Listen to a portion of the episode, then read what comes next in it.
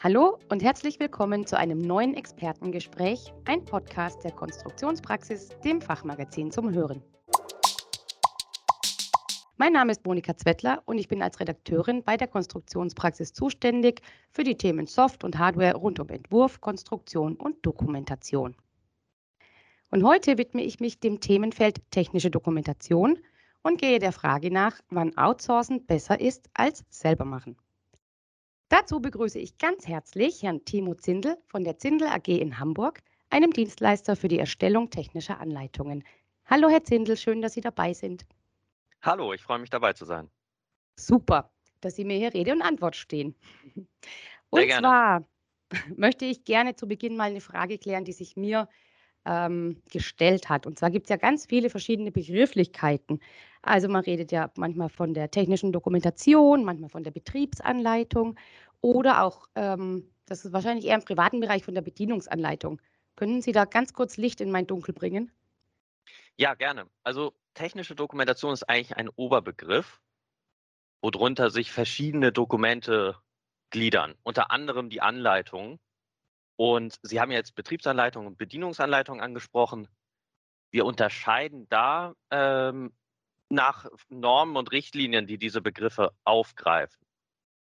Also in der Maschinenrichtlinie wird von der Betriebsanleitung gesprochen, deswegen benutzen wir Betriebsanleitung in unserem Fachjargon für Maschinen. Bedienungsanleitung, wie Sie schon angesprochen haben, eher für Konsumgüter. Es gibt dann noch äh, beka relativ bekannt die Gebrauchsanweisungen, die für Medizintechnik verwendet werden. Ah.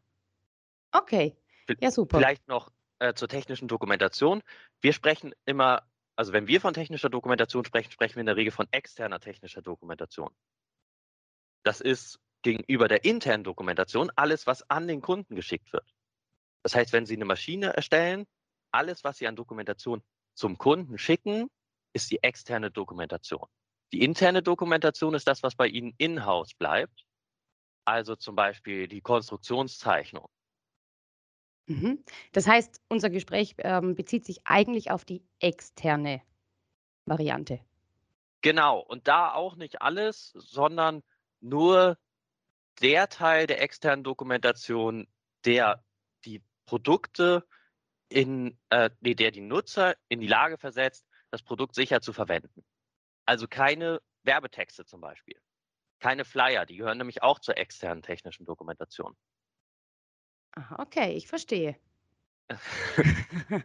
Super.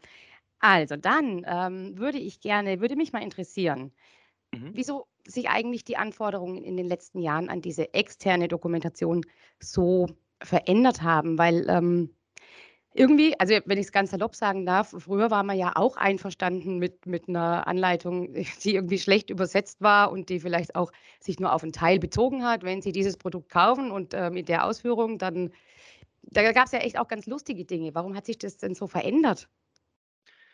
Ja, eigentlich kamen die Nutzer auch früher schon nicht vernünftig mit äh, Produktinformationen klar, die nicht verständlich waren.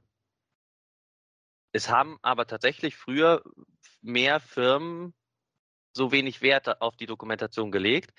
Das ändert sich aus zwei Gründen. Einmal, weil die Anforderungen der Nutzer steigen. Die, es gibt immer mehr Nutzer, die ihre Produkte danach auswählen oder wo auch ein Auswahlkriterium ist, ob die Produkte vernünftig beschrieben sind. Und es gibt immer mehr Unternehmen, die ihre Produkte, ihre hochwertigen Produkte ähm, als Ganzes mit allem, was dazugehört, ähm, als hochwertig an den Kunden schicken wollen. Das heißt, hochwertig verpackt, mit einer hochwertigen Dokumentation, in der richtigen Sprache, mit den richtigen Informationen. Die wollen also ein rundes Paket an den Kunden schicken, weil sie wissen, dass ihre Kunden dann wieder kaufen. Ein anderer Punkt ist, dass natürlich auch der Druck vom Gesetzgeber und von Normungsgremien steigt. Okay. Da hat sich also auch einiges getan in letzter Zeit bei den Regularien. Ja, ja, also Richtlinien und Normen oder vor allem Normen mit Konformitätsvermutung entwickeln sich stetig weiter und erhöhen den, äh, den Druck auf die Dokumentation. Genau, okay. also es gibt da zum Beispiel im Bereich Maschinen gibt es die Maschinenrichtlinie, die wird jetzt gerade überarbeitet aber äh, in der Maschinenrichtlinie sind äh, Anforderungen an die Dokumentation und die werden auch mit der neuen Version wahrscheinlich steigen. Es gibt die Norm äh, ISO 20607, Sicherheit für Maschinen, die Konformitätsvermutung hat. Und da sind auch hohe Anforderungen an die Dokumentation. Klar, in dem Bereich ist es ja besonders verständlich, ähm, wenn es dann auch um Sicherheit geht, dass da tatsächlich steht, was da stehen sollte, in der richtigen Sprache, an der richtigen Stelle, zur richtigen Maschine. Absolut. Genau. Welche Erwartungen hat man denn also in, in Ihren Augen heute an ein technisches Dokument? Hm, es gibt da eigentlich zwei Szenarien. Das erste Szenario, Szenario ist, ich möchte mein Produkt verstehen, damit ich es verwenden kann. Das zweite Szenario ist, ich habe ein Problem mit meiner Maschine oder meinem Produkt und möchte so schnell wie möglich die Lösung finden. Also ich möchte so schnell wie möglich an die Stelle kommen, wo ich die Lösung finde. Und dann möchte ich die Lösung so schnell wie möglich verstehen, damit ich dann sicher handeln kann. Okay, und wenn wir das jetzt mal auf den Ersteller oder den, den, den Hersteller der Maschine des Produktes runterbrechen oder eben auf den Ersteller der, der technischen Dokumente. Was sind das, was ergeben sich daraus für Herausforderungen für diese? Also wir müssen uns in die Lage des Nutzers versetzen. Wir müssen verstehen, was für Fragen hat der Nutzer. Dann müssen wir die Antworten darauf so aufarbeiten, dass der Nutzer sie gut verstehen kann. Wir müssen also die Sprache der Nutzer sprechen. Das ist die Herausforderung. Okay. Ähm, das ist natürlich, das kann ja in der Regel vielleicht der Hersteller des Produktes erstmal auf den ersten Blick besser, oder? Als jetzt ein externer Dienstleister wie Sie das sind. Aber da widersprechen Sie mir sicher gleich. Das kommt so ein bisschen drauf an. In der Regel ist es natürlich so, dass die Konstrukteure, die Hersteller der Produkte sich deutlich besser mit den Produkten auskennen. Die kennen alle Feinheiten. Für externe Redakteure ist da natürlich die Herausforderung, sich in die Produkte einzuarbeiten und die zu verstehen. Sie müssen die Produkte aber auch nicht so gut verstehen wie die Konstrukteure, denn sie müssen ja nur wissen, was der Nutzer wissen muss. Alles an Informationen, was darüber hinausgeht, führt dazu, dass der Nutzer überladen wird mit Informationen, die er gar nicht braucht. Und das ist der Vorteil von externen Redakteuren, dass sie eingeschränkt sind in ihrem Wissen, aber dafür didaktisches Wissen haben, die Informationen, die der Nutzer braucht, so aufzubereiten, dass er sie gut verstehen kann und auch nur die Informationen bekommt, die er braucht. Ah ja, der, den Aspekt finde ich jetzt sehr spannend. Das ist quasi Betriebsblindheit auflösen. Genau. Zumindest ein. Wenig. Ja. Ähm, ist es denn dann in, in Ihren Augen so, dass man pauschal, kann man pauschal sagen, dass das ähm, Erstellen technischer Doku prinzipiell besser outgesourced werden sollte? Nein, das kommt eigentlich auf das Unternehmen an und auf die Komplexität der Produkte und auf die äh, Dokumente, die erstellt werden müssen. Okay, also keine pauschale In, Antwort möglich. Kann man auf jeden Fall nicht sagen. In unserem Berufsverband wird sehr viel daran gearbeitet, die, den Stellenwert von Dokumentation, vor allem in-house, zu erhöhen in der Industrie. Und die setzen eigentlich immer daran, die Anzahl der Redakteure zu erhöhen, professionelle Tools einzusetzen und in den Unternehmen so eine Art Wissensabteilung aufzubauen. Aus verschiedenen Abteilungen das ganze Wissen zu sammeln und die erforderlichen Dokumente zu erstellen für alle Do äh, Abteilungen.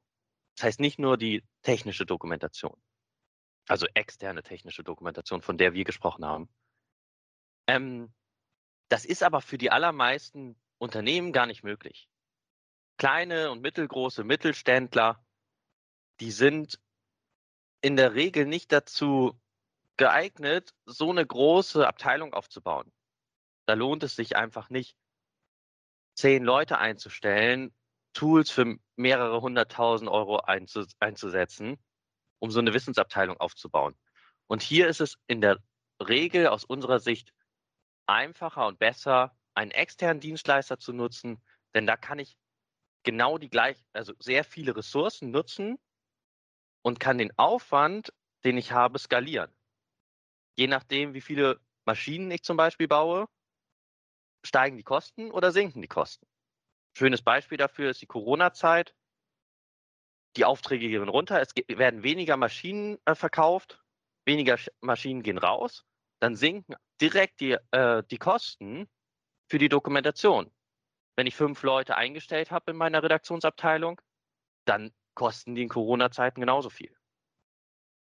Vielleicht ein bisschen weniger durch Kurzarbeitergeld, aber im Prinzip sind es fixe Kosten. Beim externen Dienstleister ist das äh, variabel. Ja, das stimmt. Das ist natürlich ein, als Vorteil zu sehen. Ähm, aber sicher gibt es doch da auch wirklich Vorbehalte und Skepsis. Ähm, womit werden Sie denn da konfrontiert als, als Dienstleister für die technischen Dokumente in Bezug auf das Outsourcen? Was hören Sie da so? Ja, ein typischer Vorbehalt ist, Outsourcing, das ist doch viel teurer. Es gibt immer noch viele, vor allem äh, Manager aus dem technischen Bereich, die sich überlegen, oh, beim Dienstleister kostet mich die Stunde circa 85 Euro. Wenn ich jemanden intern habe, dann rechnet sich dieser technische Leiter zum Beispiel aus, der kostet mich 50.000 Euro im Jahr. Das, das wären dann beim äh, 40-Stunden-Job circa 33 Euro die Stunde. Aber da sieht man, die Person kommt nicht aus dem betriebswirtschaftlichen Bereich. Die Gesamtkosten für interne Mitarbeiter sind in der Regel genauso hoch oder sogar höher. Ein anderer Vorbehalt ist, die kennen sich doch mit unseren Produkten gar nicht aus. Das stimmt, da hatten wir vorhin schon drüber gesprochen. Kennen wir nicht, müssen wir auch nicht, denn wir müssen ja nur verstehen, wie das Produkt verwendet wird und wie ich Probleme löse. Mhm. Gibt es noch weitere oder, oder ich meine, das reicht ja eigentlich schon als Vorbehalt. Das sind jetzt eigentlich so die, mit denen wir hauptsächlich konfrontiert sind. Okay. Genau. Dann würde ich gerne, äh, mir kam dann Gedanke zum Thema Kosten. Vermutlich wäre das doch dann so, wenn Sie jetzt für irgendeinen Mittelständler ähm, da eben das äh, übernehmen, das Erstellen der Dokumentation.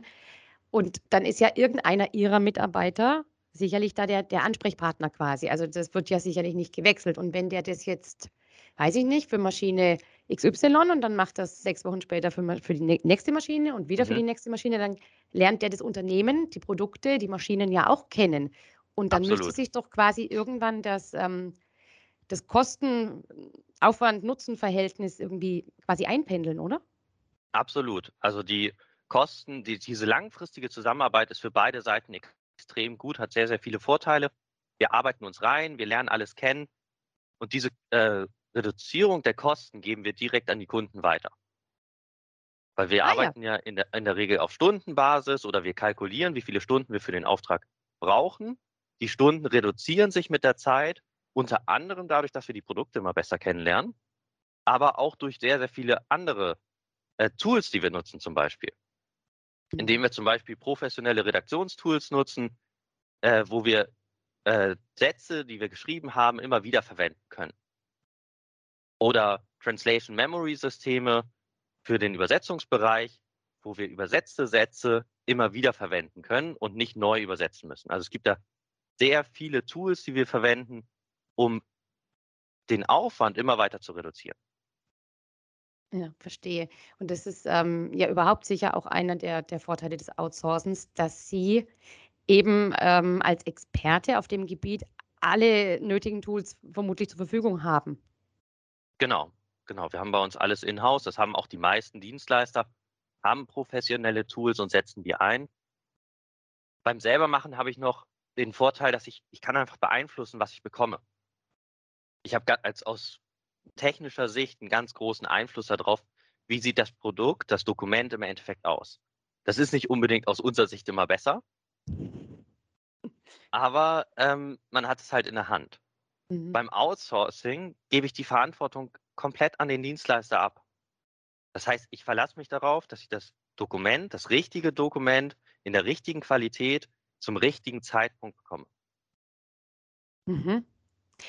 Ähm, wenn Sie jetzt sagen, man gibt die Verantwortung komplett ab, gibt man denn auch tatsächlich rechtlich die Verantwortung ab? Nein. Zum Teil ja und zum Teil nein.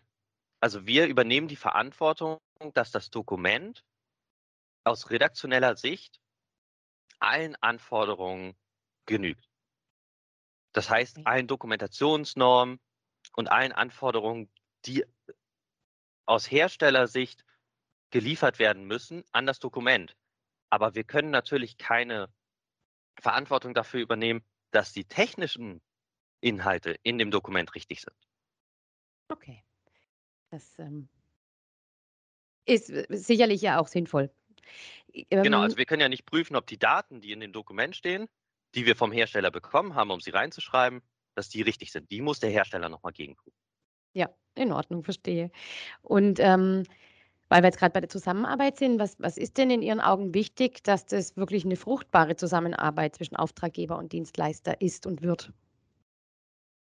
Ähm, ja, wie bei jeder Partnerschaft und jeder Zusammenarbeit ist es wichtig, dass es eine vertrauensvolle Zusammenarbeit ist.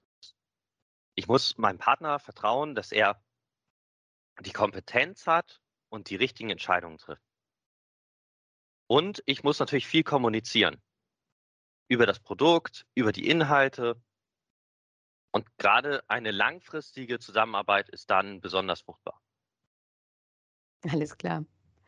Ja, äh, vielen herzlichen Dank, Herr Zindel, für dieses spannende und aufschlussreiche Gespräch. Ich hoffe, wir haben ein paar ja, Denkansätze quasi geschaffen dadurch und können den einen oder anderen unterstützen, wenn er sich mal wieder die Frage stellt, oh je, selber schreiben, selber machen oder doch lieber outsourcen. Ich danke Ihnen vielmals. Sehr gerne. Und liebe Hörer, wenn es euch gefallen hat, dann empfehlt uns doch weiter, teilt den Podcast oder gebt uns einen Daumen hoch. Und natürlich sind auch Fragen und Anregungen herzlich willkommen. Schreibt uns gerne an redaktion.konstruktionspraxis.vogel.de. Wir freuen uns nämlich über Feedback. Bis zum nächsten Mal.